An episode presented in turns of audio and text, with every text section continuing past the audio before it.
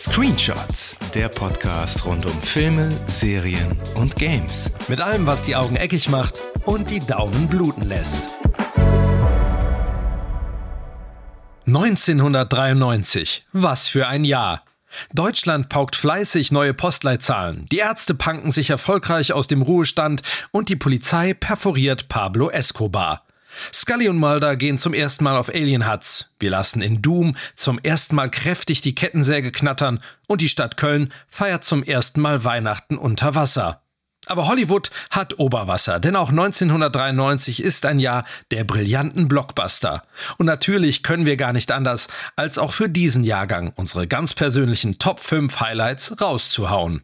Es gelten wie immer die klassischen Screenshots-Regeln. Wir nennen abwechselnd unsere Lieblingsfilme. Und äh, sollte ein Film bereits genannt worden sein, dann wird er nicht noch einmal besprochen. Und unsere Goldmedaillengewinner werden nur kurz angerissen und bekommen in der Zukunft eine eigene Folge gewidmet. Sollte ein erster Platz beim anderen auf einer hinteren Position zu finden sein, dann wird sofort reingegrätscht. Also die Regels sind die Regels und ähm, ich habe noch vorab einen kurzen Hinweis zu unserem persönlichen Ranking. Und zwar alle, die jetzt gespannt zuhören und wissen wollen, welche alten Filmperlen wir denn hier wieder so auspacken und das Licht der Welt erblicken. Denen sei gesagt, Schindlers Liste und Jurassic Park werden dieser Liste leider nicht auftauchen. Die sind einfach zu schlecht. Jetzt denkt ihr wahrscheinlich, was zur Hölle? Leiden Philipp und Lukas an persönlicher Geschmacksverkalkung? Nein, natürlich nicht. Wir können euch beruhigen. Denn diese beiden Filme klammern wir bewusst aus, da sie filmhistorisch eine so große Relevanz haben, dass wir beide Meisterwerke natürlich in einer einzelnen Episode würdigen werden.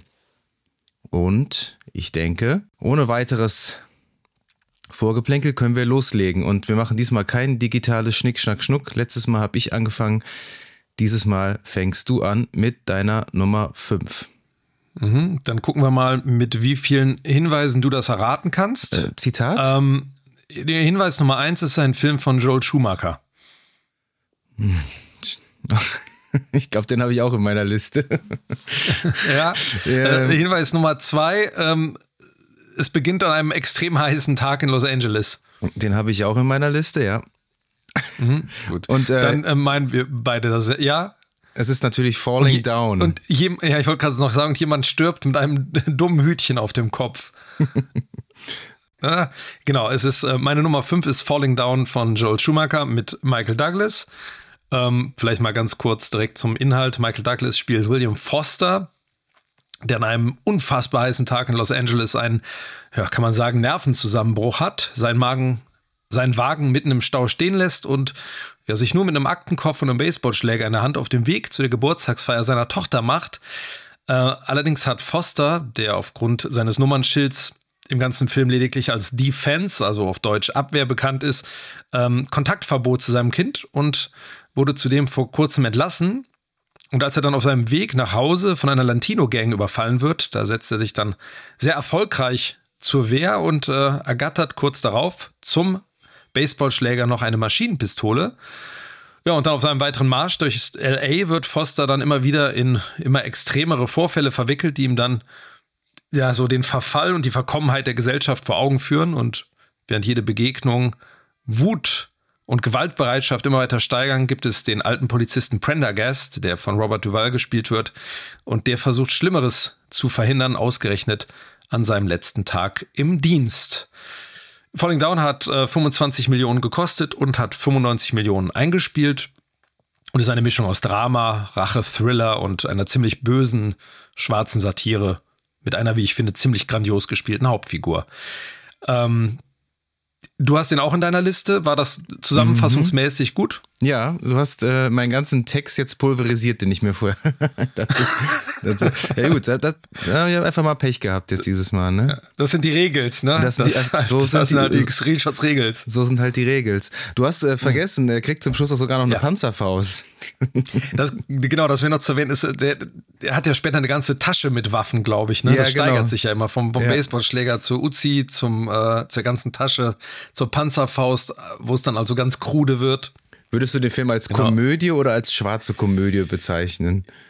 eine Sati Oder, schwarze Satire, Satire, würde ich sagen, fast. Ja, ja, das schon. Das ist der, also der hat schon, es ist ein satirischer Blick auf, auf Amerika der 90er, ähm, würde ich sagen. Ich finde den auch äh, super gut. Ich habe den ewig nicht mehr gesehen. Ich werde den mir aber jetzt auch demnächst nochmal angucken. Mhm. Was auf jeden Fall in Erinnerung geblieben ist, ist diese grandiose Szene, wenn er in so eine Fastfood-Kette reingeht. Mhm. Und ähm, ich glaube, es ist so eine fiktive Fastfood-Kette und einfach nur frühstücken will und das Frühstück ist irgendwie vor drei Minuten ist die ja. Zeit ausgelaufen. Dann packt er da seine Uzi aus und, und, schießt in die Decke, weil er nur sein verdammtes scheiß Frühstück haben will.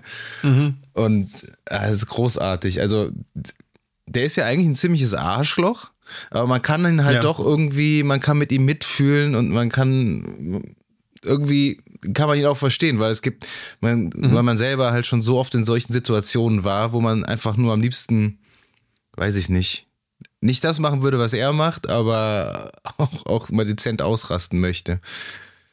Ja, absolut. Also das ist für mich auch das Faszinierende an dem Film. Der ist ja von der Handlung her sehr simpel. Das ist eigentlich so der, sein Weg vom, vom Stau nach Hause. Äh, aber das Faszinierende ist ja dieser Blick, den man selber als Zuschauer auf ihn hat. Ne? Ist, ist er der Gute, ist er der Böse?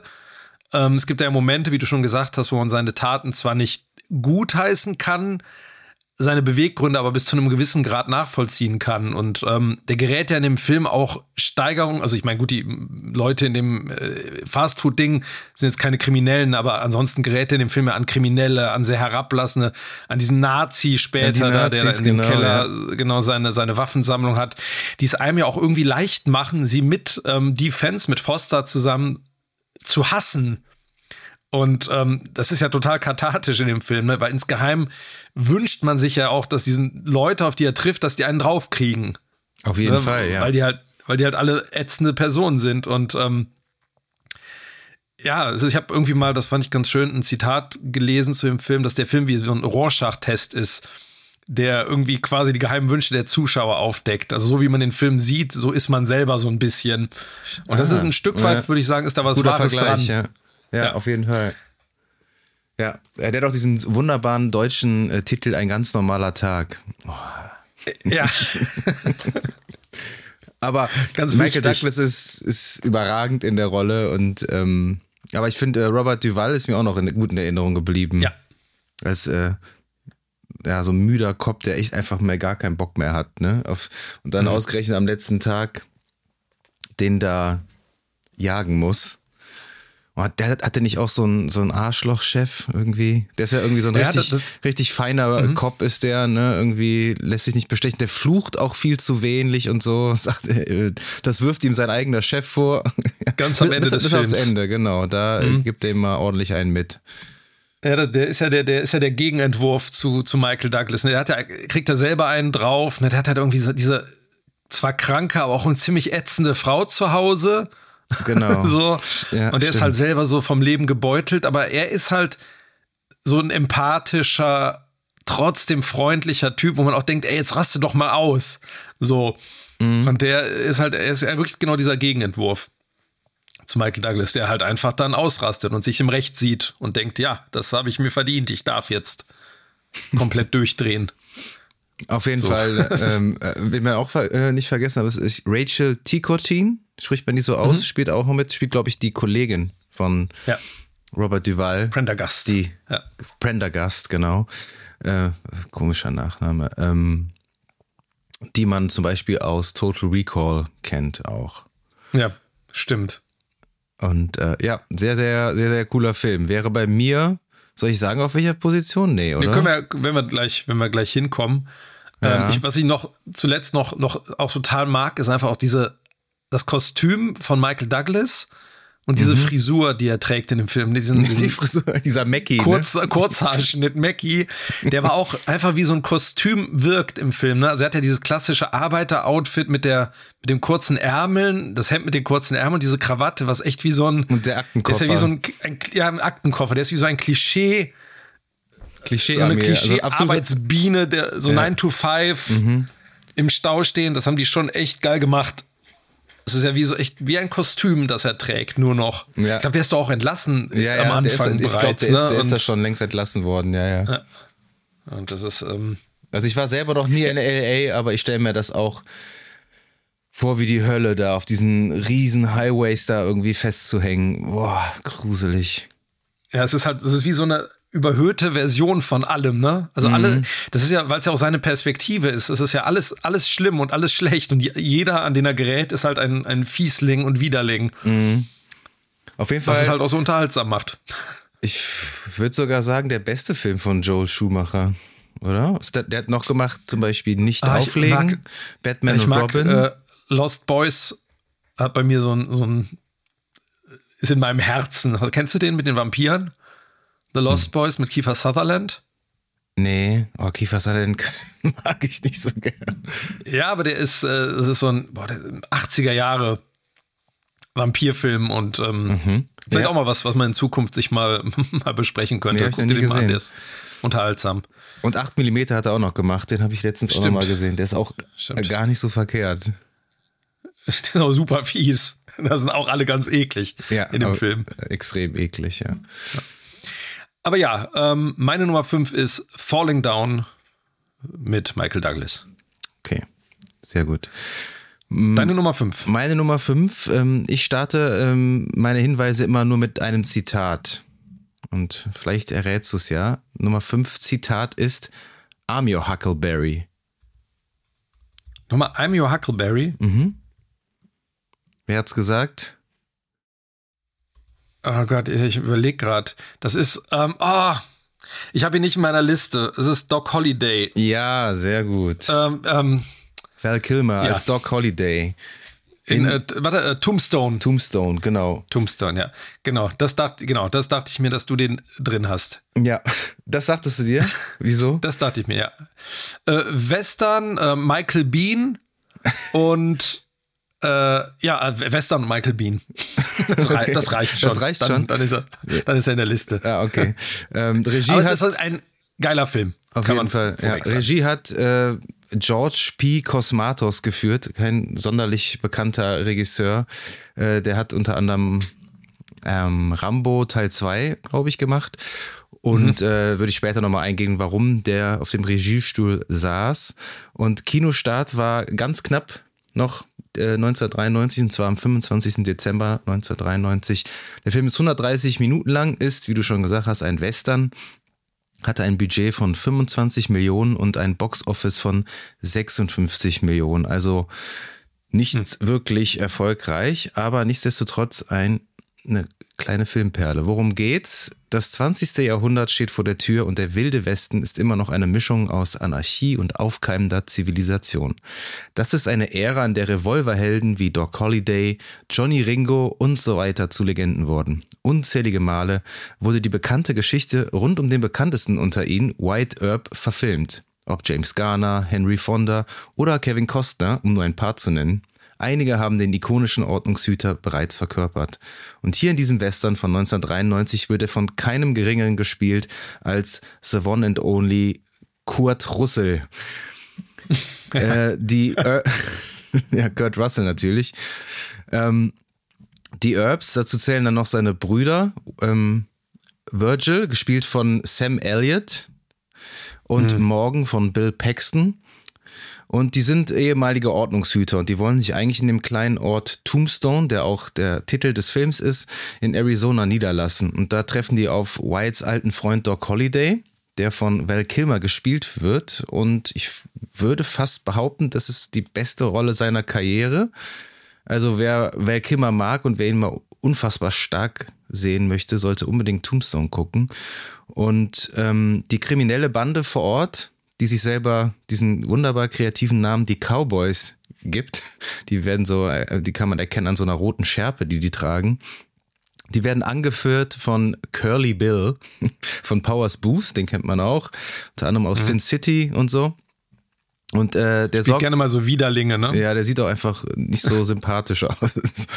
Und ja. äh, die sorgen halt äh, vor Ort für Angst und Schrecken. Und äh, der White Earp will sich da eigentlich raushalten, weil der will da wirklich nicht mit reingezogen werden. Ähm, wird dann aber natürlich doch mit reingezogen. Und das ist ja auch alles äh, historisch belegt. Das äh, mündet dann in der ikonischsten und meistverfilmtesten äh, der meistverfilmtesten Duelle der Schießerei am OK Corral und ähm, ja, der behandelt aber nicht nur diese Schießerei, weil die kommt so im Mittelteil des Films, sondern all die Nachwirkungen, die dann ähm, äh, dann passieren. Und ähm, ja, das ist im Groben so die Handlung. Ähm, würde noch was zum Cast sagen, weil der ist wirklich, boah, der ist ein richtiges Brett. Das muss man wirklich sagen. Da haben wir Kurt Russell als White Earp, Val Kilmer als Doc Holliday, wie schon gesagt, Sam Elliott, Virgil Earp, Bill Paxton, Morgan Earp, Powers Booth, Michael Bean als Johnny Ringo, auch so ein Revolverheld, mhm. den gab's auch.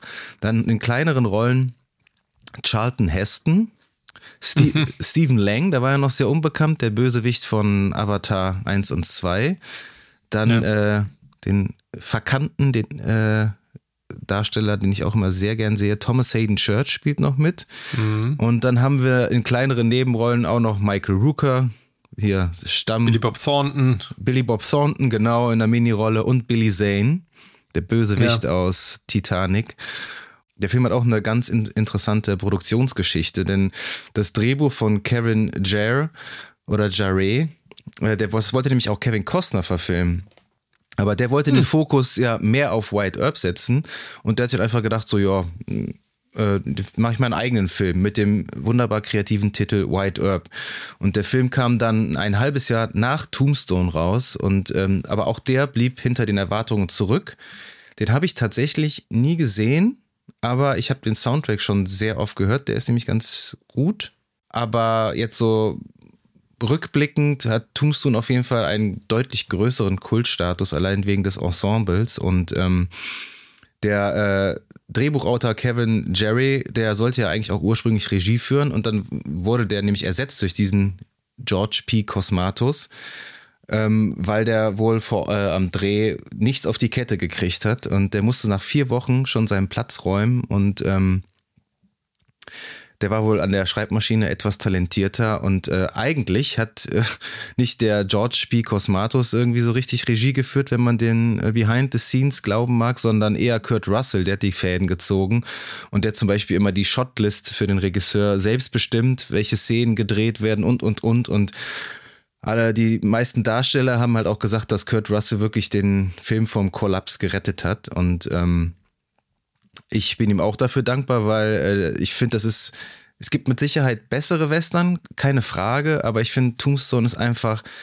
hat ein mega tolles Ensemble, das in Erinnerung bleibt und das ist einfach so ein klassisches Schauspielkino. Und äh, was mir auch echt stark in Erinnerung geblieben ist, sind die tollen Kostüme und die mhm. für so ein Western relativ nüchterne Inszenierung. Also die werden jetzt irgendwie so null glorifiziert, was ich echt mal ganz angenehm fand.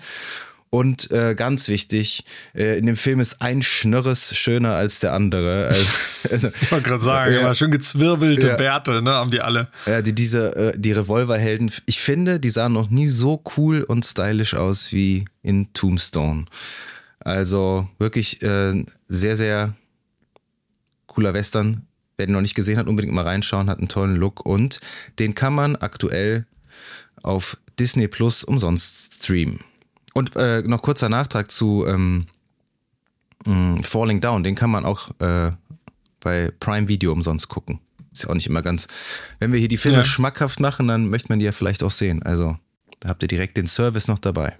Wunderbar, ja, geiler Film. Auch wieder so ein bisschen so ein Abgesang, ne? Auf die, diese Western-Legenden. Ich erinnere mich da an, äh, vor allem an diese Szene, weil Val Kimmer oder Doc Holliday ist ja so super krank im Film die ganze Zeit, ne? Der ist ja immer so blass und schweißgebadet, glaube ich. Jetzt kommst du ne? bestimmt mit Red Dead Redemption 2. weil der Tuberkulose. Also, nee, gar nicht. Nee, achso, nee, aber, äh, weil stimmt, der Tuberkulose stimmt, hat. Aber ähm, ja, stimmt. Hat, der, hat Doc Holliday auch Tuberkulose? Ja, genau. Ja, ja, hat er auch. Ja, okay, dann, dann passt das natürlich. Ja, ich erinnere mich halt an diese, es gibt diese Szene im Saloon, ne, wo er dann irgendwie einen so lang macht. Ja, Johnny so Ringo, gebadet ist. Der ist immer, ja. immer am Schwitzen in dem Film. Ja, das ist ganz, ganz fies. Und die sind alle mal, es ist immer staubig und ich meine, allein, dass man sich in einem Ort namens Tombstone niederlassen möchte, ist mhm. ja schon, sagt ja eigentlich schon alles. Ähm, ja, aber es ist ein cooler Western. Also so, ähm, aber dachte ich mir, Western hast du öfter mal auf deiner Liste. Ja. Das ist so ein, so ein Genre, das dir am Herzen liegt. Es geht. Ähm, das ist vielleicht nur Zufall, weil da, davor das Jahr ja. Unforgiven, also das sind halt einfach zwei gute Western, Tombstone und mhm. Unforgiven. Mhm. Also ich glaube, 1994 gab es keinen guten Western. Ich glaube, der schneller mhm. als der, nee, wie, wie, ähm, wie hieß der? Schneller als der Tod. Schneller als der Tod mit Russell Crowe, ja, Sam Raimi. Ja, ja, das ist ja Das ist ja fast schon kein Western mehr, nee, ne? Das aber ja sonst fällt mir jetzt von 1994 außer White ja. Earp von Kevin Costner fällt mir auch keiner ein, mhm. spontan. Aber das sind echt, das, das zieht sich immer so ein bisschen durch, ne, dass die Western das sind vielleicht nicht unbedingt Flops, ne, aber nie so die ganz großen Erfolge, aber haben dann immer so, so ähm, im Verlauf der Jahre dann gewinnen die dann immer dazu mhm. an Fans. Das ist wirklich ich glaube, so immer der, sehr ähnlich. Der letzte große Western, der erfolgreich war, wenn man den als Western bezeichnen kann, würde ich sagen, war Django Unchained und davor der mit dem Wolf tanzt. Ja. Ne? Also die, mhm. so der Hit, äh, der Hit-Record ist jetzt nicht so groß, ja, das stimmt. Ja. Ja, cool, aber auf jeden Fall ein Film, den man sich anschauen kann, mhm. anschauen sollte. Was ist denn deine Nummer vier? Meine Nummer vier wirst du, denke ich, nicht auf der Liste haben. Äh, meine Nummer vier ist ein knallhartes Cop-Drama. Und zwar geht es darum, der alternde Polizist und Familienvater Wes Luger freut sich auf den Ruhestand, muss sich jedoch unfreiwillig mit dem depressiven Vietnam-Veteran Jack Coles zusammenraufen, um einen Mord an Lugers alter Partnerin Billy York aufzuklären. Und die Spur führt zu Coles früherem Vorgesetzten General Mortos, denn dieser hat einen Weg gefunden, Kokain in harmlose Pfadfinderin-Kekse einzubacken. Okay. Die Story. Und ein Zitat, aus, ein Zitat aus dem Film ist: Lassen Sie mich, ich bin nur eine verkleidete Kartoffel. also, okay, okay. Noch ein Tipp, also, noch ein Tipp, vielleicht Schauspieler? Äh, ja, ähm, äh, Samuel L. Jackson, Emilio Estevez, F. Murray Abraham, Tim Curry, William Shatner als General Motors. Ach, äh, äh, äh, hier die Verarschung von äh, Lethal Weapon oder Loaded Weapon? Äh, ganz, richtig, ganz ja. genau. Meine Nummer vier ist der Spoof-Film Loaded Weapon One. Ah, super. Ähm, für alle, die den Begriff nicht kennen, ein Spoof-Movie ist quasi eine Parodie auf bekannte Filme. Und Loaded Weapon One, also allein am Namen hört man schon, dass das halt eigentlich Unsinn ist, weil der erste Teil direkt Loaded Weapon One heißt, mit einer Eins direkt im Namen. Äh, der persifliert, wie du schon gesagt hast, eigentlich hauptsächlich Lethal Weapon, aber auch sehr, sehr stark Schweigende Lämmer, Basic Instinct und etliche weitere so 90er Jahre Blockbuster. Und das finde ich in ziemlicher Perfektion. Der ist damals, war der so ein kleiner Erfolg in den Kinos. Ähm, Regie für Gene Quintano und wie gesagt, Emilio Estevez ist quasi so der möchte gern Mel Gibson. Samuel Jackson ist Danny Glover in, äh, in Bescheuert. Und die spielen halt so ein Cop-Duo, das sich so über ziemlich schlanke 83 Minuten durch äh, so Albernheiten kalauert. Aber was der Film, und das macht ja einen guten Spoof grundsätzlich aus, ähm, was der Film gut macht, ist, ähm, dass alle im Film super seriös spielen und alle diese Filmzitate und diese Parodien sinnvoll in die Handlung eingewoben sind, was ja auch ähm, Nackte Kanone oder Top Secret oder ähm, wie heißt der hier, Reise in einem verrückten Flugzeug, was die auch alle so machen. Mhm dass die, der Plot quasi auch, so bescheuert der sein mag, auch ohne die Gags funktionieren würde. Also es wäre trotzdem halt irgendwie ein Cop-Thriller im weitesten Sinne. Und ähm, die Gags, es ist halt wie bei der nackten Kanone, die variieren halt von so simplen Wortspielen über jede Menge optische Gags im Vorder- und im Hintergrund bis hin zu völligen Klamauk. Aber was krass ist an dem Film ist, ähm, wie der ist halt voll gefropft mit Cameos. Also da hast du halt irgendwie Bruce Willis als John McLean in so einer Mini-Rolle zwischendurch, hast dann jemanden wie F. Murray Abraham, den man aus Mozart oder Scarface kennt, der dann so einen Dr. Lecter-Verschnitt äh, nachspielt. Und ähm, also richtig, richtige Kaliber, die halt alle total seriös spielen, aber völligen Unsinn reden die ganze Zeit. Der ist aber nicht von den Zuckerbrüdern, oder? Der ist, nee, aber der ist so in dem, in dem Stil, also sehr in dem Stil gehalten. Ist auch irgendwie, hat doch diesen National Lampoon ähm, Titel irgendwie davor. Das ist irgendwie National Lampoons Loaded Weapon One. Ähm, aber ist natürlich sehr, geht sehr in diese Richtung. Und ähm, ja, würde ich, ich würde den fast von der Qualität auf eine Stufe mit der nackten Kanone oder Top Secret stellen. Ui.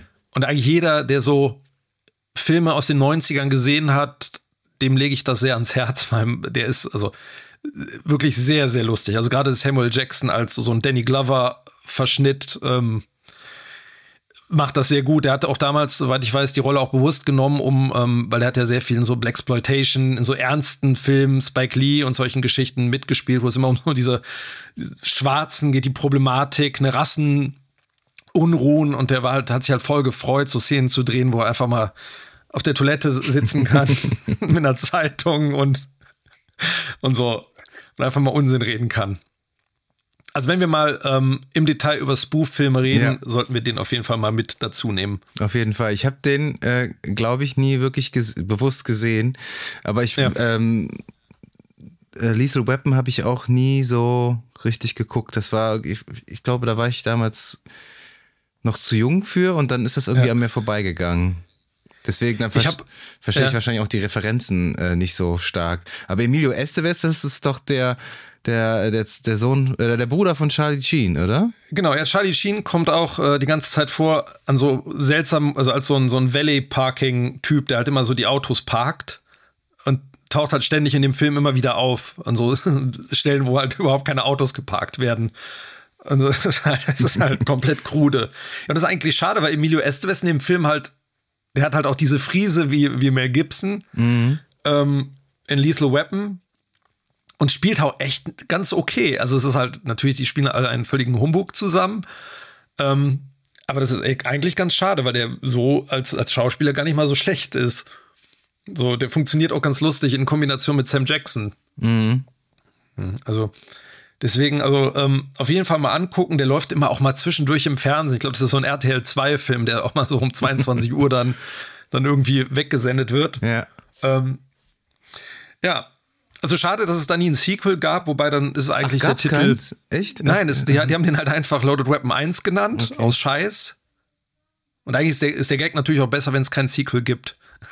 von daher funktioniert das besser. Also auf jeden Fall, wenn er mal kommt, ich weiß nicht, ob er ge gestreamt wird, irgendwo aktuell. Warte, das, das müssen wir, den Service müssen ja. wir hier nachreichen. Ich gucke kurz. Ja. Ähm. Und ich kenne ihn auch bislang nur auf Deutsch, also deswegen auch die verkleidete Kartoffel.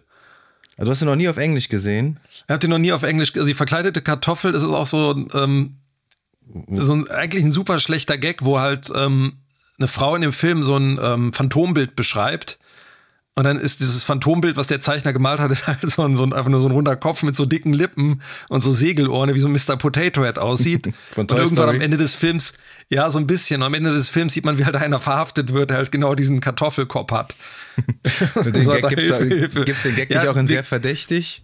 Lässt ja, den, genau, den, verdächtig? danach, genau, so ähnlich, wo dann einer mit diesem Bart, dem Wanted-Bild dann auch fest. Ja, ist der gleiche, genau, ist der gleiche Gag. Gab es nur halt ein bisschen vorher und es ist halt nett, weil es so im Hintergrund passiert. Immer wieder gut. So man halt immer wieder, ja, funktioniert immer wieder. Also der hat ein paar echt sehr, ich muss manchmal allein lachen, wenn ich an die, an die, diese Gags denke teilweise.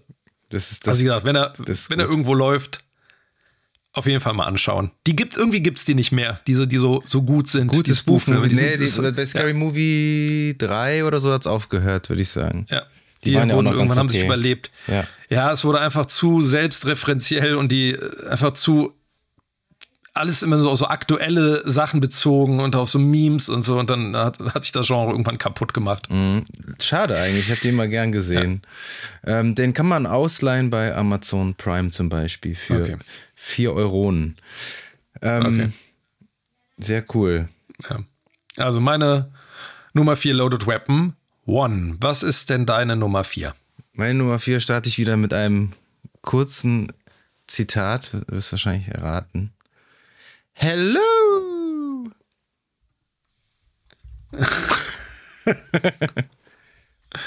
Was ist das denn nochmal? Hast du noch ein Zitat für mich? Mm, Im Film sagt äh, der Hauptprotagonist, also im Englischen, 101 Mal My Dear. Ah, oh, okay. Ja, das ist einer meiner Runner-Ups. Ah, sehr gut. Ich nehme, ich nehme mal an, es geht um äh, Mrs. Doubtfire. Genau, das stachelige Kindermädchen. Auch ein großartiger deutscher Titel, der das Ganze erstmal so richtig klar macht für, ja, für den extrem Deutschen, für die Germanen. Ja. Äh. So ein, ein, Igel eigentlich. Oh ja. Mann. Ist, äh, Mrs. Doubtfire, genau. Es ist eine Komödie, 125 Minuten lang äh, ist am 22. November 1993 in den USA angelaufen, hatte ein Budget von auch 25 Millionen, ähnlich genau wie Tombstone, aber ein Boxoffice von 441 Millionen und war der zweiterfolgreichste hm. Film im Jahr 1993 hinter Jurassic Park. Äh, äh, Irre. Ja, das ist auf jeden Fall ordentlich. Ähm, Regie hat äh, der wunderbare Chris Columbus geführt. Den kennt man unter anderem aus Kevin allein zu Haus 1 und 2 und Harry Potter 1 und 2. Und der hat auch, auch das Drehbuch zu Gremlins geschrieben und, und, und. Macht leider mhm. auch nicht mehr so viel, aber so, ja, so Familienkomödien hat er einfach drauf, finde ich. Ähm, ja. ja, und da ist er jetzt wieder Letz, letzte äh, Folge 1992 hatten wir ihn schon. Der Held meiner Kindheit, Robin Williams. Ende der 80er, Anfang der 90er hatte der echt einen Hit nach dem anderen und äh, auch so in diesem wunderbaren Familienfilm Mrs. Doubtfire. Worum geht's? Unser Hauptprotagonist, Daniel Hillard, eben gespielt von Robin Williams, ist beruflich Stimmenimitator und Synchronsprecher. Äh, das ist wahrscheinlich ein kleiner Verweis auf seine Rolle als Genie in Aladdin, oder? Das war ja ein Jahr vorher, keine Ahnung. Wie dem auch sei, er schmeißt seinen Job hin und veranstaltet eine riesige Geburtstagsfeier für seinen Sohn zu Hause und stürzt das komplette Haus in ein absolutes Chaos. Und da hat er die Rechnung aber ohne seine Ehefrau Miranda gemacht, gespielt von Sally Field. Und die hat nämlich jetzt endgültig keine Lust mehr auf ihren chaotischen Ehemann und sagt ihm, dass sie die Scheidung will. Natürlich sehr zum Unmut ihrer drei Kinder. Und äh, zu allem Überfluss und ohne Job und Wohnung verliert Daniel auch noch den Sorgerechtsstreit um seine Kinder. Und jetzt darf er nur noch, sie nur noch zweimal die Woche sehen. Das ist ihm natürlich eindeutig zu wenig. Und als er dann eine Annonce in der Zeitung sieht, dass seine Ex-Frau ein Kindermädchen sucht, beschließt er mit seinem Bruder, der Maskenbildner ist, sich zu verkleiden als die namensgebende alte britische Dame Mrs. Doubtfire. Und natürlich bekommt er dann eben diesen Job als Nanny, und daraus entwickelt sich dann eine fantastische Komödie, wie sie nur Robin Williams zaubern kann. Und mhm. das so grob zur Handlung. Also den, ich denke, den hat wahrscheinlich auch so jeder mal gesehen, der so in unserem Alter, glaube ich, ist. Und ähm, ja, wie fandst du den? Mochtest du den als Kind? Ich habe den im Kino gesehen. Ich habe den tatsächlich ich, sogar. Ich glaube, ich habe den auch im Kino gesehen. Ähm, ja, das ist ganz lustig, wie man den. Also als Kind fand ich den sehr, sehr lustig und sehr cool. Und ähm, aber die, ich finde, die Perspektive ändert sich so ein bisschen auf den Film. Ich mag den immer noch, aber man, man hinterfragt, wenn man ein bisschen älter ist, hinterfragt man den, äh, die Hauptfigur ja auch so ein bisschen. So die, die, die Art, wie er halt, ne? Ich meine, das hat ja auch einen Grund, warum er irgendwie so ein bisschen zu Hause rausgeworfen wird. ähm, weil er ist ja, er ist ja jetzt nicht so der, der, der ist ein liebevoller Vater, aber er ist ein totaler Chaot. Irgendwie auch, ne? Und man versteht Sally Field schon so ein bisschen, dass das da alles äh, nicht so funktioniert. Ach ja, ähm, aber ich finde. Ja. Man kann es, also ich weiß nicht, Robin Williams kann man das irgendwie verzeihen. Also ich habe den jetzt auch wirklich nochmal vor ein paar Jahren nochmal gesehen und äh, ja, der hat natürlich, wie du schon sagst, jetzt da hat man nochmal eine andere Perspektive auf den Film. Der funktioniert halt immer noch gut als Komödie, aber ich finde, mhm. der funktioniert halt auch irgendwie ja, weil es halt auch so, so, so um ernste Themen wie, wie Scheidung halt auch dreht, ja. ne? Und der Film hat ja jetzt auch kein Happy End, so in dem Sinne. Nee, genau. Das, bleibt so ein bisschen offen auch, ne? Wie, ja. Inwiefern die ja, sich da irgendwann, ja. ob die sich ganz zusammenraufen wieder. Nee, ich glaube ich glaube nicht. Es ist so ein Kompromiss am Ende. Ähm, ja. Und der hat äh, in, bei mir als Kind halt auch immer so die Angst vor der, vor der Scheidung selber bei einer Eltern oder so, so, so keine Ahnung, der hat mir das erste Mal auch so richtig bewusst gemacht, weil sonst sieht man das ja selten so in so Komödien oder in Kinderfilmen, ähm, dass das so real dargestellt wird, natürlich so ein bisschen überhöht und über, überspitzt. Ähm, aber nichtsdestotrotz hat mir das das erste Mal so mir so das Thema Scheidung so auf den Schirm gebracht, dass das, dass es das ja. ergibt und dass man da auch äh, als Kind durchaus Angst vorhaben kann. Ne? Mhm. Und ähm, ich finde, der Film funktioniert halt auch, äh, funktioniert halt jetzt immer noch gut und anders. Ähnlich wie bei so Pixar-Filmen. Nur, dass er halt ja. nicht animiert ist und dass Robin Williams sich halt auch wieder. Also, der äh, Chris Columbus hat den ja wohl unfassbar viel improvisieren lassen bei diesem Film und ähm, das mhm. siehst du natürlich wieder auch on screen. Und wenn er improvisiert und wenn er der, wenn du Robin Williams von der Leine lässt, dann vor allem so in dieser ähm, Phase in seiner Karriere, da war der einfach pures Gold, finde ich zumindest. Und ähm, mhm. Äh, es gibt, es gibt irgendwie auch Gerüchte, und ich glaube, Chris Columbus hat das selber mal gesagt, dass man auch locker einen äh, FSK 18 sozusagen Cut von ja. dem Film machen könnte. Ja, ja, ne, weil der wohl irgendwie immer so die ersten Takes, erster Take nach Drehbuch, zweiter improvisiert, mhm. so ne, und dann kindlich, freundlich und dann das nächste, ja, also wirklich dann die F-Bomben und äh, dann also wirklich von alleine gelassen, ganz extrem, dass man theoretisch wirklich eine Version machen könnte, die nur für Erwachsene wäre. Gab es, glaube ich, auch mal eine Petition, eine Release. Echt? The Dirty Doubtfire Cut oder wie auch immer das dann hieß. Vor allen ähm, Dingen ähm, gab es ja auch irgendwie dann immer wieder Gespräche nach einem Sequel, aber es ist irgendwie nie zustande gekommen und dann wurde es irgendwie 2014 nochmal konkreter und da ist ja Robin Williams dann leider gestorben und dann, gut, dann war das ja. Thema auch tatsächlich dann erledigt. Ähm, ja, aber so. Es gibt ja auch niemanden, der das annähernd so, so machen könnte. Nee, finde ich niemanden. auch. Also nee. Also das, es gab niemanden. Ich überlege dann auch manchmal, ich habe neulich noch mal The Birdcage gesehen. Hast du den mal gesehen? Nee, den will ich unbedingt mal sehen, aber der ist irgendwie. Äh, der, ist, der, ist, äh, der ist echt toll. Ich mag den ja total gerne. Ähm, und ich dachte dann auch noch mal so drüber nach, welchen. Also ein Jim Carrey ist ja eine andere, also er ist auch hyperaktiv und so, aber ist ja eine andere Schiene. Und es gibt niemanden, der so dieses verbindet, da haben wir, glaube ich, schon mal auch drüber gesprochen in der Folge, dieses Herz einfach, ne, dieses total überdrehte und die Energie aber trotzdem immer so mit Herz und mit so einer Wärme. Der strahlt ja immer so eine Wärme aus in allem, was er macht. Ja, aber auch immer so eine, so eine große Tragik eigentlich. Es ist auch immer was ja. Tragisches irgendwie, seine, seine Rollen, finde ich. Ja, und das hat er, das hat keiner so vereint. Ja, der hat da seine Nische auch so ein bisschen gefunden, ne? Ich glaube, mit Jumanji also. und so, da ging es dann wieder ein bisschen abwärts, dann kam Flubber und so, so Ende der 90er. Da war es dann irgendwie nicht mehr so prall. Mhm. Aber äh, davor, was hat er davor? Dann auch, also dann auch noch hier König der Fischer und Hook und äh, Club der Totendichter. Mhm. Also der hatte Anfang der 90er, Ende der 80er. Ja, ich meine, Good Will Hunting Good, ja, kam stimmt, dann ja auch. 98, ja. Ich meine, mit seinem Oscar. Ja, der war auch mehr als verdient, finde ich. Ja. Und ich meine später One Hour Photo oder Insomnia, wo dann halt Bösewichte mhm. spielt.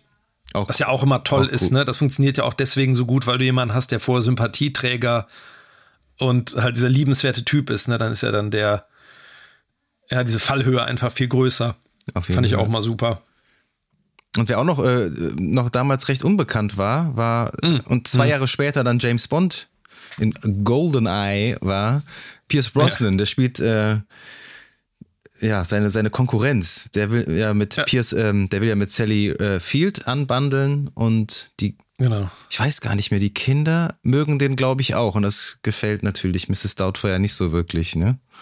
Ja. Da gibt's ja, und der ist auch, ich weiß noch, dass der auch nicht so als kompletter Bösewicht. Nee, nee, böse, also es wäre nee, ganz einfach, nicht, ne? Nee. Jemand so als so ein Bösewicht, das ist mhm. ja der dann, der dann irgendwie hinter, hintenrum eigentlich irgendwie fies ist. Mhm der, der, der lästert natürlich, es gibt so eine, eine Stelle, die ist mir so total im Kopf geblieben, wo Robin Williams, ihm, da sind die in so einem ähm, Schwimmbad mhm, und ja. dann schmeißt er dem so eine Kokosnuss von hinten an den Kopf. Ja, ja, wo der an der Bar sitzt und sich vollsäuft. Ne? Genau, ja, und der lästert dann halt erstmal über ihn ab, ne, als, als Vater. Und dann schmeißt ihm, genau, und dann schmeißt ihm dieses Ding irgendwie, diese Kokosnuss an die Rübe.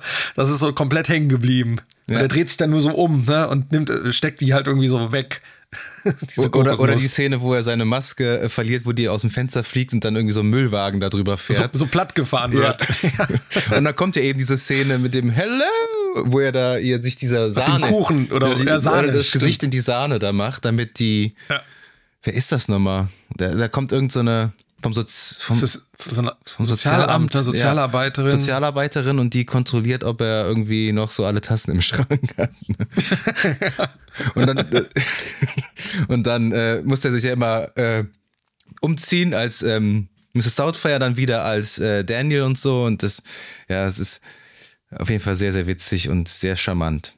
Schöner Film. Ja, es ist halt, äh, ja, ja, also super Drehbuch und der, der, einfach dieser Slapstick ist halt, das, diese, die Pointen und einfach dieses Timing ist halt einfach irre in dem Film. Mhm. Das ist wirklich, also, ja. Und äh, habe ich, hab ich nicht ähm, auf meiner Liste, aber äh, ist ein, auf jeden Fall ein toller Film. Also ist auch so ein Ding, dass man sich mit den Kindern dann halt dann auch irgendwann echt auch angucken oh ja, kann. ja, da freue ich mich auch extrem drauf. Ähm, was auch noch ganz witzig ist, dieses, dieses Haus. Kannst du dich noch an dieses Haus, das war ja so ganz charakteristisch. Das war ja in äh, San Francisco, glaube ich. Mhm. So ein schmales. So ein Schmal auf der Ecke. Ähm, Und das ist so ja. voll der äh, Pilgerort geworden, nachdem ähm, Okay. Robin Williams gestorben ist auch. Also es sieht immer noch so aus. Also das kannst du im Internet äh, googeln.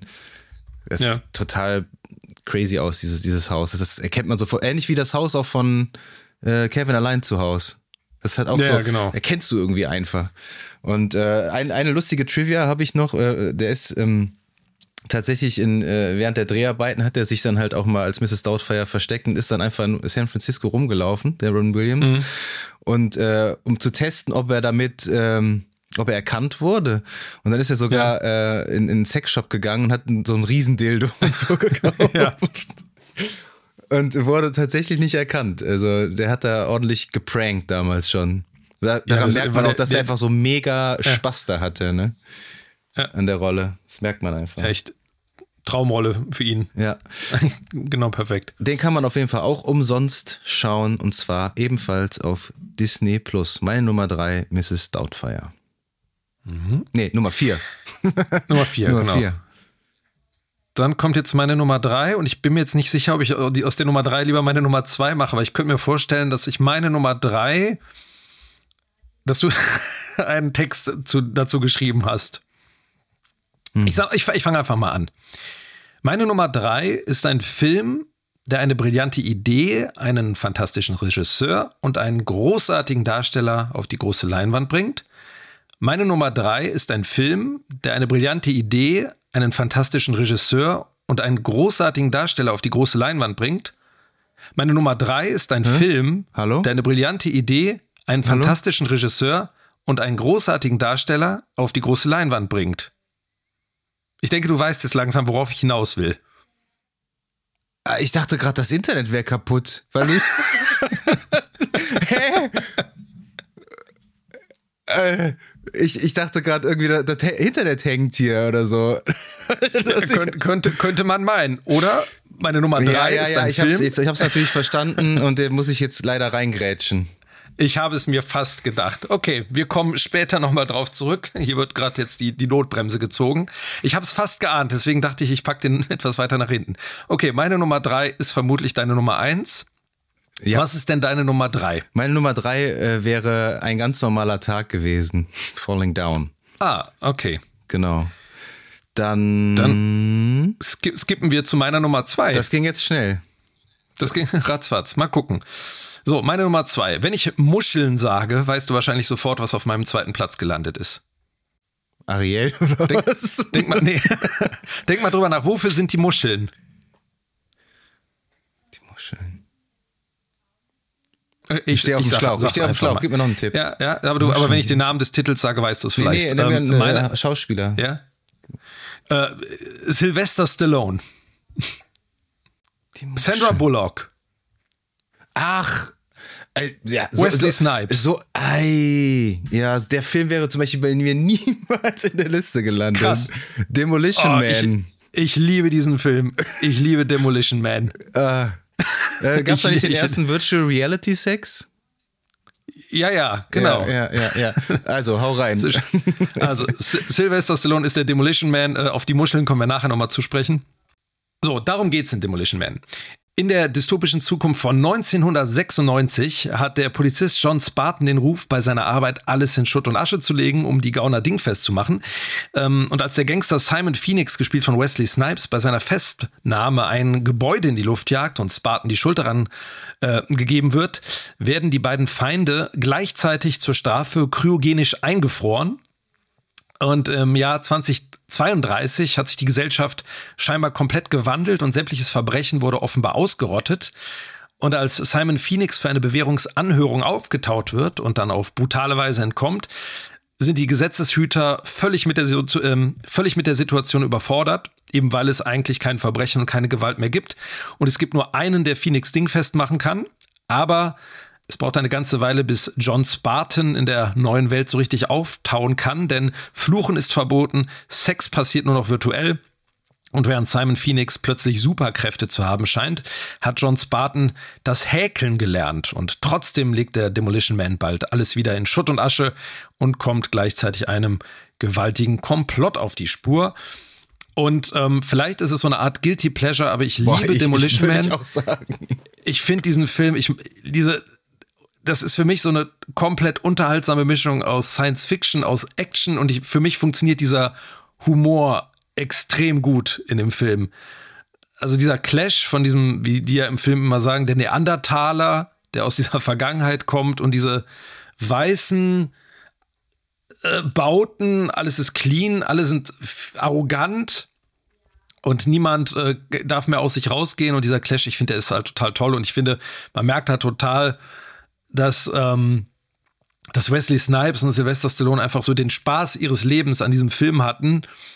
Und ich finde auch Sandra Bullock als Sidekick, die hatte ja da quasi ihren, ja, so ihren ersten Durchbruch vor Speed. Mhm. Ähm, die ist halt einfach so maximal knuffig in dem Film. Ist eigentlich immer knuffig. Ja, die ist halt da, also die, die ist halt so super naiv, die ist ja so ein Fan der 90er, mhm. ähm, an diesem ganzen Retro-Kram. Und der Film ist halt, hat halt total krasse Schauwerte einfach. Also die Action ist super und ich finde, der, der kam zur selben Zeit raus wie ähm, Last Action Hero, so ungefähr. Mhm. Und ähm, ich finde, im Gegensatz zu Last Action Hero funktioniert auch der Humor hier viel besser und so diese, diese zusätzliche Ebene. Was ist, und Last ist Action Hero nochmal? Bitte? Man ist Last Action Hero nochmal? Ist er auch nicht auch von 93? Der ist auch, ich glaube, der ist, der ist ein 93er, genau. Und der ist, ähm, während ähm, Demolition Man war ja wieder so ein, hatte die Karriere von Sylvester Stallone wiederbelebt und ähm, bei Last Action Hero war das ja so ein bisschen das Gegenteil. Da war ja erstmal Arnie äh, wieder so auf der auf dem absteigenden Ast danach. Also die kam ja sehr, danach sehr direkt kam doch True Lies nebeneinander. Genau, aber das war ja erstmal, also hieß es ja, das ist erstmal so ein Flop mit, mit Schwarzenegger. Also hieß es jetzt, ne, Karriere vorbei. Wobei der gar nicht, der hat gar nicht so wenig eingenommen, glaube ich. ich. Und glaub, ich finde auch, ich habe den letztens nochmal gesehen, die, die erste Stunde ist richtig stark und dann geht der so voll. Dann geht's, geht's bergab. Dann geht's echt bergab. So ein ja, bisschen. Ja. Ah, Marco Brambilla hat Regie geführt, den kenne ich gar nicht. Das, ja, das war das, der, der hat danach auch gar nicht mehr viel gemacht. Ich glaube, der hatte keinen Bock mehr auf Hollywood äh, danach. Aber das war sein Debüt. Das finde ich recht beeindruckend. Debütfilm und dann äh, so ein Teil ja. dann rauszuhauen. Weil der wirklich, also der ist, ähm, wie gesagt, ein bisschen Guilty Pleasure ist es schon, aber der ist ein ähm, echt solider, sehr unterhaltsamer Actionfilm. Hast du den mal gesehen komplett? Ist ewig her. Ewig ja. her. Ich kann mich wirklich nur noch an, ich kann mich an einen to über, total überdrehten Wesley Snipes erinnern, der mhm. voll Panne ist. Einfach. So. Ja also wirklich, wirklich komplett überzeichnet an, äh, an die äh, knuffige Sandra Bullock und halt irgendwie komischerweise an diese Sexszene in Anführungszeichen. Ähm, ja. Weil das ja, das war ja echt äh, ganz gut in die, in die Zukunft geguckt. 2032 könnte ich mhm. mir das vorstellen. Ja, ja, also die haben, äh, die haben ja so ein paar ganz lustige Blicke in die Zukunft, das alles, ich glaube, in der Was ist mit der europäischen Version. Ja, also genau, da komme ich gleich noch zu. Ist das die Telefone? Ähm, nee, es gibt, ähm, äh, keine, kein Toilettenpapier mehr. Es gibt die Szene, wo irgendwie Stallone kommt dann irgendwie aus der Toilette so, there's no toilet paper. Und äh, dann sagen die so, ja, äh, er weiß nicht, wie man die Muscheln bedient und machen sich dann so lustig über ihn. Und man weiß bis zum Ende des Films halt überhaupt nicht, was die Muscheln bedeuten. So, aber das ist dann halt so ein, also es wird immer wieder erwähnt, ja, man muss doch einfach nur die Muscheln bedienen. So, okay. und keiner, und keiner weiß, worum es geht. Ja, und dann äh, immer wenn man flucht in der, in der, in der Zukunft kommen dann halt überall aus so Schlitzen dann halt so Verwarngelder. Also immer so, so, so, so sie haben eine Strafe wegen Fluchens und dann flucht er irgendwie äh, so am Stück, um Toilettenpapier zu bekommen. das ist so, ähm, und dieser, äh, dann gibt es dann noch so ein paar lustige Zukunftsvisionen mit, ähm, dass irgendwie in der europäischen Version ist es, glaube ich, Pizza Hut. Das Pizza Hut halt sämtliche Restaurantketten übernommen hat. Ich glaube, in der US-Version ist es irgendwie Taco Bell, dass halt alles irgendwie nur noch einer Kette gehört. Auch so, so, so total feine Restaurants werden halt so äh, von Pizza Hut geführt. Sieht man die Logos denn oder haben die die dann retuschiert? Wie die, haben die ja, das die sind, das ist, äh, die haben die retuschiert, die sind, oder die haben die vielleicht digital ähm, erst dann eingebaut. Aber ich weiß, dass du in der deutschen Version ist ein Pizza Hut Logo an der Scheibe und in der englischen ähm, ist dann halt irgendwie Taco Bell auf der Scheibe zu erkennen. Mhm. Also das ist so, das da haben sie, da wurde CGI äh, gut genutzt. so. Aber ich glaube, das ist, ist so ein Film, so von der Prämisse. Ich glaube, der wäre zum Beispiel in den Händen von Paul Verhoeven nochmal deutlich Mhm. geiler geworden, oder? Das ist doch irgendwie, er hat zu ihm gepasst. Ja, der wäre halt ganz anders geworden. Ne? Der hätte wahrscheinlich, dann wäre der Humor irgendwie ein. Also ich mag ja gerade den Humor an dem Film so gerne. Dass der ähm, so ein bisschen, ja, dass der Stallone halt so, so, so, so, so ein bisschen tump da erstmal so durchstolpert durch diese neue Welt. Und äh, Paul Paul Verhoeven hätte wahrscheinlich einfach, es wäre deutlich düsterer und ähm, Nackter und brutaler. nackter und fieser, fieser geworden. Wäre auch interessant mal. ich bin ja, so- ich bin ja so leider nicht so parallel. der große Stallone-Fan. Also da, ich mag Der den hat, nicht so ich finde, Stallone hat deutlich mehr Flops gehabt als meiner. Meinung nach als, als Arnie, wenn man die so äh, nebeneinander, Er hat auch mehr Filme gedreht. äh, nebeneinander hält. Ja, aber ich, ich, ich mag den, ich meine, ich mag auch Rocky ganz gerne. Und ähm, der hat ein paar ganz, ganz coole, aber Schwarzenegger war so ein bisschen treffsicherer mit seinen, mit seinen Hits. Der hat halt deutlich mehr Hits. Aber Demolition Man ist einer davon, wo ich sagen würde, das ist ein, ein sehr, sehr guter Stallone-Film.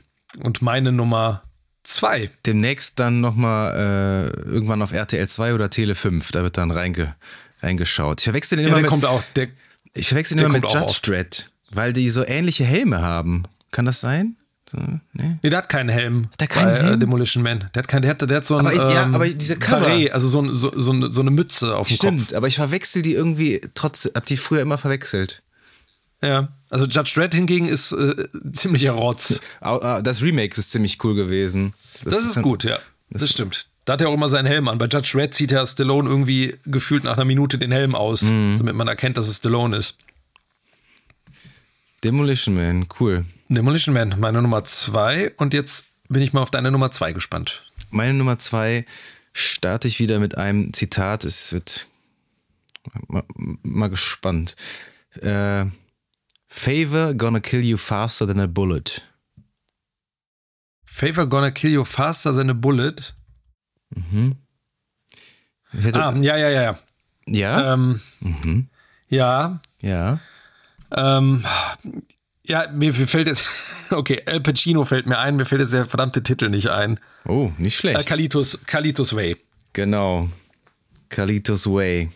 Einer der unterschätztesten Filme, die es gibt, glaube ich. Ähm, ein Gangsterfilm oder ein Film, der im Gangstergenre angesiedelt ist, könnte man sagen. Der kam am 14. November 1993 in den USA raus, hatte ein Budget von 30 Millionen US-Dollar und im Boxoffice war er auch nicht wirklich erfolgreich leider, hat 64 Millionen weltweit eingespielt.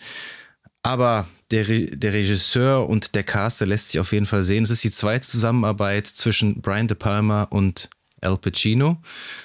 Ähm, mit dem hat er Scarface schon gemacht und Brian De Palma, den kennt man unter anderem auch aus Mission Impossible 1, Carrie, The Untouchables.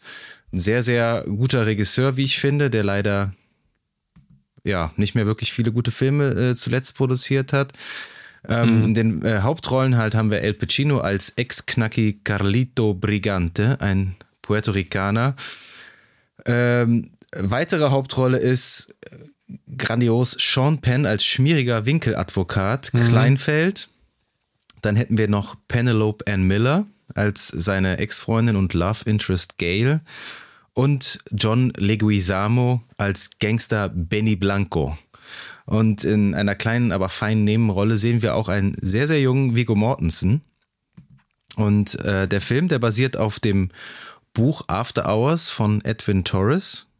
Und worum geht's? Der ehemalige Drogendealer Carlito Brigante wurde zu 30 Jahren Haft verurteilt. Und durch einen Verfahrensfehler kann ihn allerdings sein Kumpel und zwielichtiger Anwalt David Kleinfeld, eben Sean Penn, vorzeitig aus dem Gefängnis holen. Damit sitzt er dann insgesamt nur fünf Jahre ein. Und dann hauen die beiden Freunde nochmal bei einer Party so richtig auf die Kacke. Aber der Carlito, der möchte jetzt ein ruhiges und ehrliches Leben führen. Und der kauft sich dann in ein, ja, in so einen Club ein Und da möchte er auch wieder mit seiner Ex-Freundin Gail, der Penelope Ann Miller, anbandeln. Aber der Mr. Brigante hat sein Temperament noch nicht wirklich verloren und dann schmeißt er in seinem Club erst einen alten Freund, der jetzt zum Polizeispitzel mutiert ist, und zwar Viggo Mortensen, äh, raus. Und dann den Gangster Benny Blanco, John Leguizamo, und ähm, ja, macht sich dann nicht wirklich viele Freunde. Und das geht dann alles langsam immer weiter schief und wenn er seinen Cousin bei einer Geldübergabe begleiten soll. Und allein sein legendärer Name auf der Straße, der reicht schon aus, um die kleinen Kriminellen hellhörig werden zu lassen. Aber er kann den Tod seines Cousins auch nicht verhindern, denn der stirbt bei dieser Geldübergabe. Und der Kalito, der erledigt dann die Drogendealer, die ihn übers Ohr hauen wollen, und der kassiert das Geld dann ein. Also ein, ein abgewichster Gangster ist er also immer noch, aber jetzt mhm. steckt er schon wieder mittendrin im Sumpf des Verbrechens. Genau das, was er nicht wollte. Und das Ganze, das spitzt sich dann immer weiter zu, denn er ist ja seinem Anwalt und Kumpel Kleinfeld auch noch einen Gefallen schuldig. Ja, und dann letztlich klebt ihm die Polizei, die Mafia und Benny Blanco am Arsch. Und dabei will er doch nur Geld sparen und mit Gail auf die Bahamas flüchten. Und damit beginnt ein Spiel gegen die Zeit.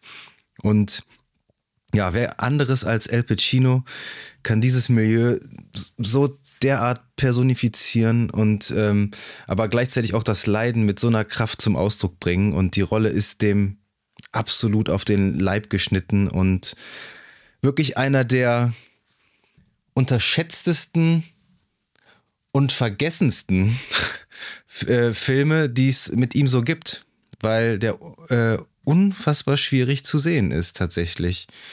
Mhm. Und ähm, den bekommt man nirgendwo.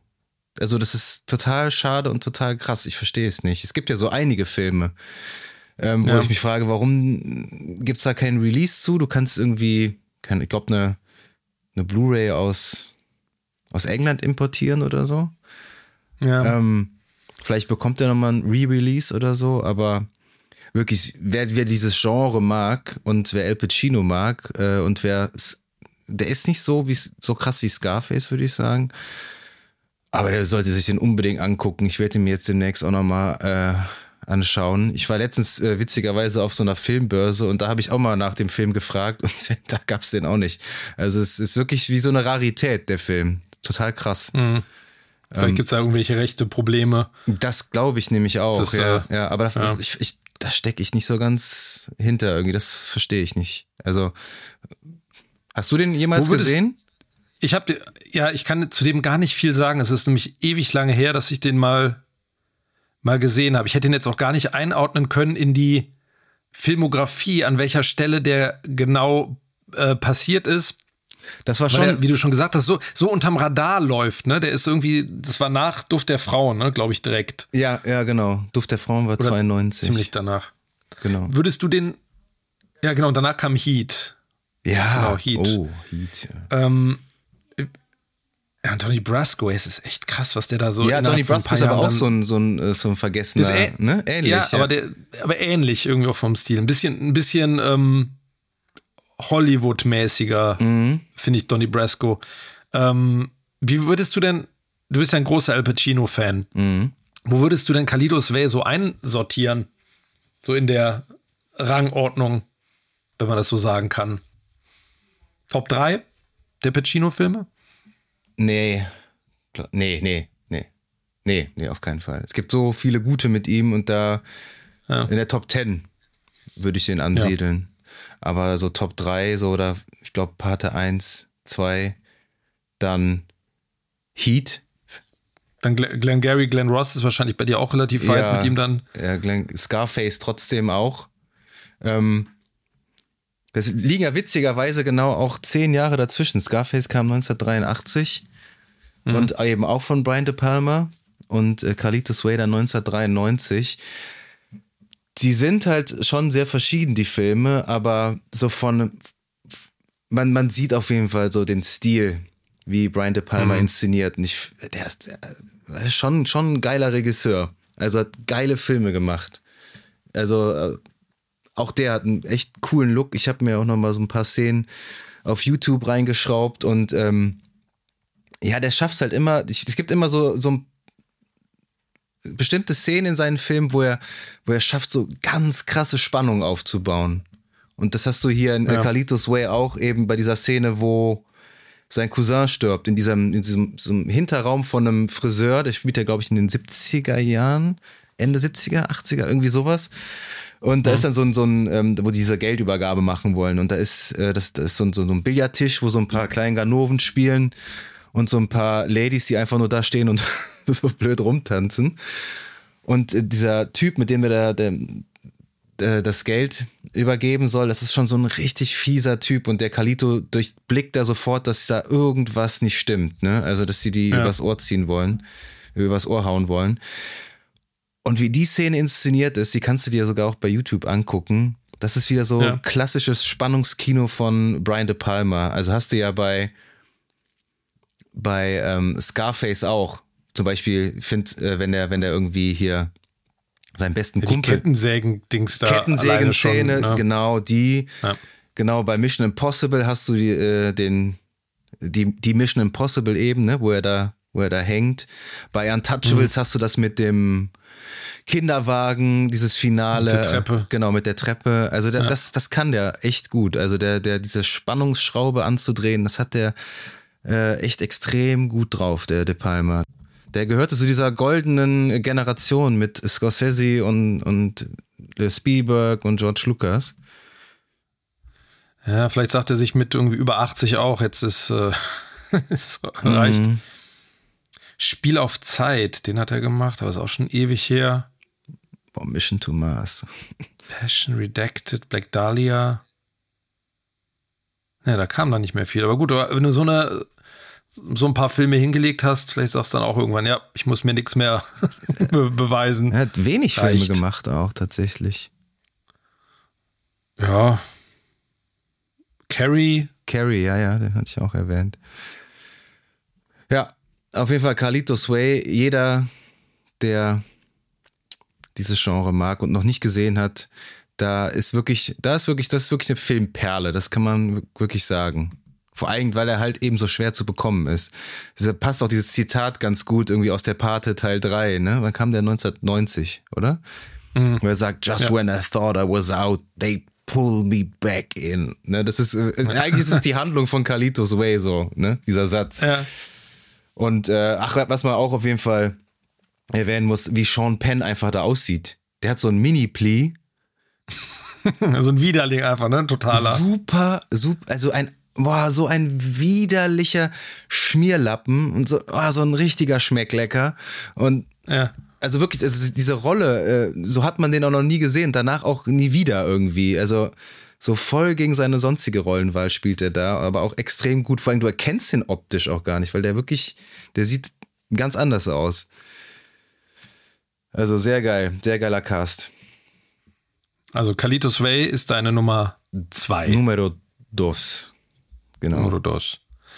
Dann haben wir jetzt ja quasi die Fahnenstange fast schon erreicht. Mhm. Ähm, ich kann ja mal, bevor ich auf meine Nummer 1 gehe, mal meine Runner-Ups mhm. benennen. Da hatte ich zum Beispiel die Mrs. Doubtfire, mhm.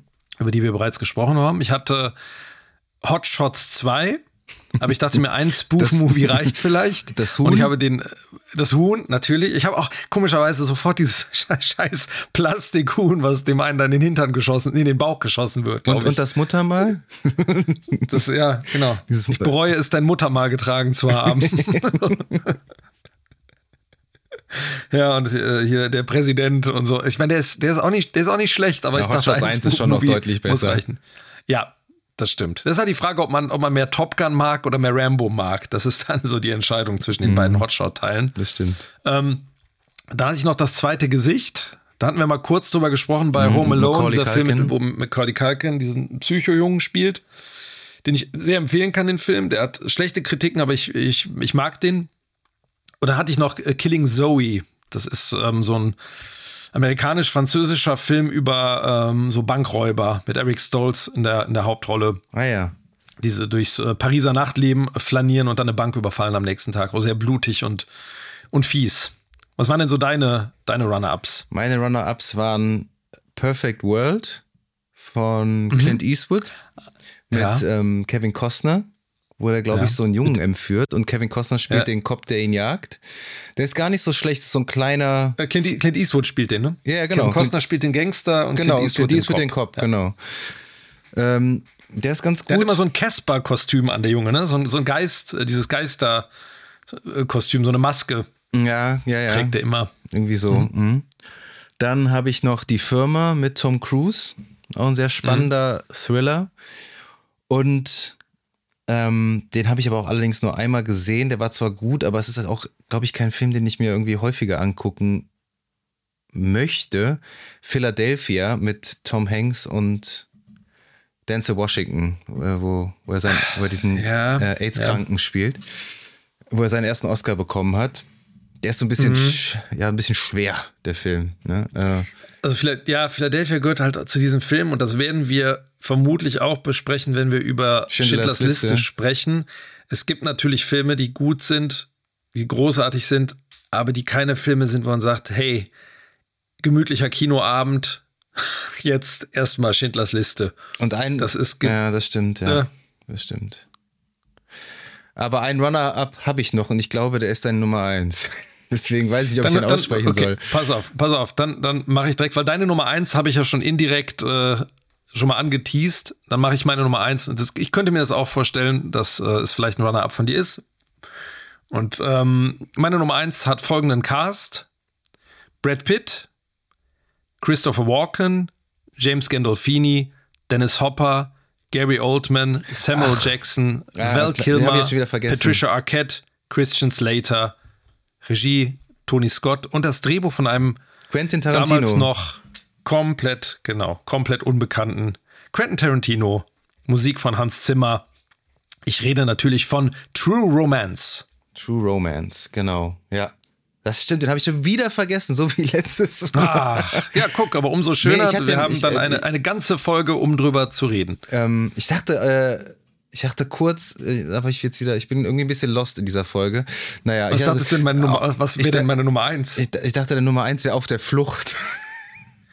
Ah, oh, ja, das, ich dachte, es kommt Cliffhanger. Nein. Oder so war ein, ein Sylvester Stallone-Film, wobei Cliffhanger auch echt in Ordnung ist. Ähm, ich halte heute so die Sylvester Stallone-Fahne hoch. Ja, offensichtlich. Ähm, auf ja. der ja, auf der Flucht. Der ist mir komplett durchgegangen. Ja, der ist ziemlich gut. Aber Aber ich sagte, du denkst der- an den, an den. Ich, mir ist der eigentlich immer nur in Erinnerung von sehr verdächtig, wo, wo der Zug da so um die Ecke guckt. ne? Ja, gut, sehr verdächtig ist ja eigentlich äh, komplett auf der Flucht. Mhm. Wo der aus diesem, diesem Wasserrohr runterfällt, und dann mit so Fischen. Mit den Lachsen. so ein Wasserfall wieder hoch, äh, mit den Lachsen den Ja. Wasserfall wieder hochschwimmt. Ja. So super schlecht animiert. Nein, aber auf der Flucht ist, ist auch ziemlich ähm, gut. Das ist so ein Film, den ich habe den glaube ich einmal in Gänze gesehen und dann sehe ich immer so die letzte eine halbe Stunde, wenn er abends im Fernsehen kommt. Ich habe meistens immer den sich dann- Anfang gesehen dann. Okay. Ja, aber irgendwie, das ist so, ich, mehr, ja genau, Anfang und irgendwie wie aus diesem Rohr raushüpft dann am Ende, The Fugitive. äh, äh, am Anfang irgendwo und ähm, dann am Ende, wie er sich da mit seinem Kollegen prügelt. so und irgendwie, ja, ein guter Film, aber nicht äh, weder Runner-Up noch in meiner Liste. Aber meine Nummer eins, wie gesagt, ist True Romance. Da werden wir dann en Detail irgendwann in einer zukünftigen Folge drüber sprechen. Für die, die den Film noch nicht gesehen haben, ich mache mal eine Mini-Zusammenfassung. Ähm, an seinem Geburtstag lernt Clarence das Callgirl Alabama kennen und nimmt sie ganz spontan zur Frau. Äh, er hat aber ein kleines Problem, weil Alabama hat immer noch einen Zuhälter. Und äh, es kommt relativ bald zu einem, einer ziemlich blutigen Auseinandersetzung mit Drexel, dem Zuhälter, der von Gary Oldman ganz fantastisch gespielt wird, als möchte gern schwarzer Gangster.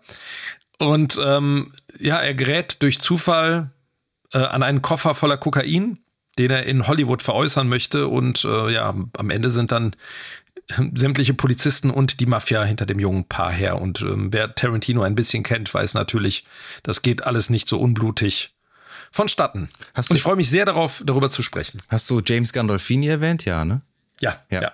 Einer seiner ersten Rollen, glaube ich auch, oder? Einer der ersten sieht aber da irgendwie schon genauso alt aus wie irgendwie mitten in den Sopranos. Ja. Aber dieser Cast ist halt ein, ein, ist ein unfassbarer Cast einfach. Also so Brad Pitt alleine, der auch irgendwie so in einer so fünf Minuten Screentime hat. Damals noch natürlich noch nicht so bekannt wie heute. Spielt er nicht so ein Kiffer da? Ja, genau. So ein Stoner, der immer irgendwie nur auf dem Sofa liegt. Ja, der ist, der ist, der ist ein Kultfilm, könnte man sagen. hm? Ja. Ein Kultfilm. Und ein Film, den ich wirklich sehr, sehr, sehr gerne mag und der so die 90er mit allem, mit der Bildsprache, mit der Musik, mit dem Cast, mit der Art, wie es inszeniert ist, ähm, ja, komplett die 90er widerspiegelt.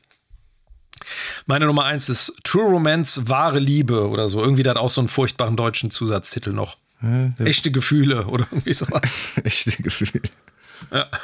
Ja, so, hm, grausig. okay, also pass auf, jetzt, jetzt hast du mir im Vorfeld gesagt, du hast die ganze Zeit eine Melodie im Kopf. Genau, es ist Und ich sage mal die Melodie, ich, ich, ich pfeife mal, ich okay, ah, fange mal an, mach.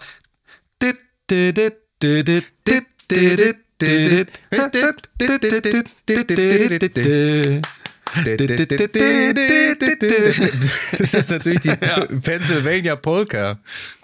Ja, natürlich. Klar wenn das Murmeltier endlich seine Rübe aus, dem, aus seinem Bau steckt. Genau, es ist natürlich eine meiner absoluten Lieblingskomödien und täglich schmerzt die Murmel mir. Äh, und täglich grüßt das Murmeltier. Ciao, bis zum nächsten Mal. äh, auf Englisch Groundhog Day.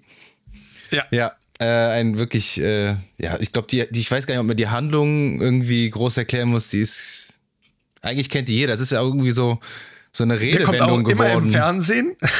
Ne? Also Tatsächlich täglich auch, grüßt ne? das Murmeltier. Das, ich meine, das, das hat sich einfach irgendwie so durchgeschlagen. Also wenn, Mhm. wenn jemand das sagt, dann weiß sofort, weiß man sofort, was gemeint ist. Ne? Also dass sich alles eben immer wieder wiederholt. Mhm.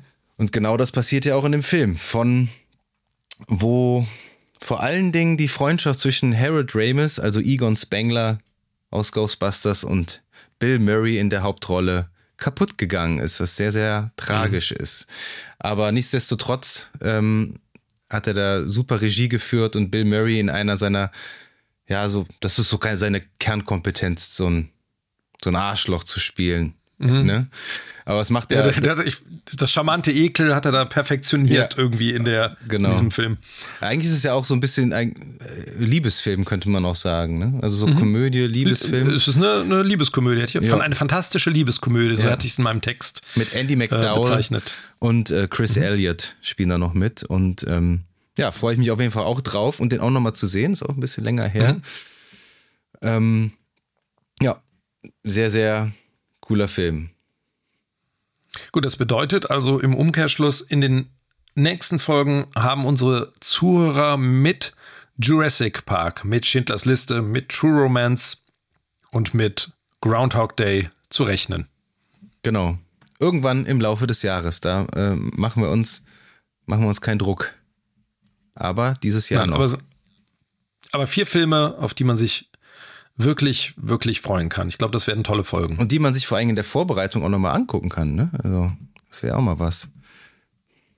Bevor wir die dann Ja, es, besprechen. es, es, es hilft auf jeden Fall. Vielleicht sollten wir die uns dann auch nochmal angucken. das um das, noch mal müsste, das ist, ist aber Pflicht. Im Detail. Pflicht. Ja, ja. True, True Romance, Auf jeden äh, Fall. das ist auch so ein Film, der läuft eigentlich auch nicht so. Der läuft einem Ja, der- selten der- über den Weg. Der läuft, also im Fernsehen läuft der nahezu nie, weil der einfach, ähm, wenn geschnitten wird, bis zur Unkenntlichkeit. Hm, ist ab Und, 18 ähm, immer noch, glaube ich, oder? Genau, genau. Aber auch verdientermaßen. Der hat ja durchaus so ein paar knackige äh, Gewaltspitzen drin, die, die nicht ohne sind. Siehst du, kann man nirgendwo Deswegen. gucken. Kann man noch nicht mal ausleihen. Ja, dann bringe ich dir die Blu-ray oder Ich DVD. habe den auf DVD, glaube ich auch. Achso, ja, von dem hast du doch garantiert zu irgendeinem Zeitpunkt mal ein Poster irgendwie in deiner Wohnung hängen, oder? der hat leider super hässliche Poster. Das Echt? Cover ist auch echt, ja, ja, das, ich, ich hatte äh, Das Reservoir Dogs, hatte ich. Ach, Reservoir Aber Die. Poster waren immer, ja. Weil das, die, Poster, waren von täglich grüßt das Murmeltier sind auch ultra hässlich. Das Cover, ne, mit diesem, wo der in der Uhr hängt, ja, so, ne? Ist Ja, echt. nee, das ist Jurassic Park äh, hatte ich mal. Ja, das ist minimalistisch Also, und Poster. gut, ne? Ja, Ja, das genau. stimmt. Und True Romance hat, was mir am meisten komischerweise in Erinnerung geblieben ist, ist der Mhm. Soundtrack von Hans Zimmer. Der ist cool. Ja, der ist, äh, aber da reden wir dann im Detail nochmal drüber, der ist zusammengeklaut hauptsächlich vor allem. Oh, das wusste ich Aber wie nicht. gesagt, da würden wir im, im Detail dann, dann drüber sprechen. Wunderbar. Und wenn ihr wissen wollt, welche Filme in Zukunft sonst noch auf dem Programm stehen, dann schaut doch auf jeden Fall mal auf unseren Instagram-Kanal at screen-shots-podcast. Da findet ihr die ganzen News, da seht ihr, welcher Film als nächstes besprochen wird oder welches Spiel. Außerdem könnt ihr euch auf unserer Website www.screen-shots.de alle Folgen auch nochmal anhören. Ansonsten auch auf Spotify, Apple Podcasts und dort, wo es ansonsten Podcasts gibt. Und dann freuen wir uns sehr darauf, die ähm, und dann freuen wir uns natürlich sehr darauf, die heute angeteasten Filme bald zu besprechen. Bis dahin bleibt uns gar nicht mehr viel, außer zu sagen, ihr werdet noch von uns hören.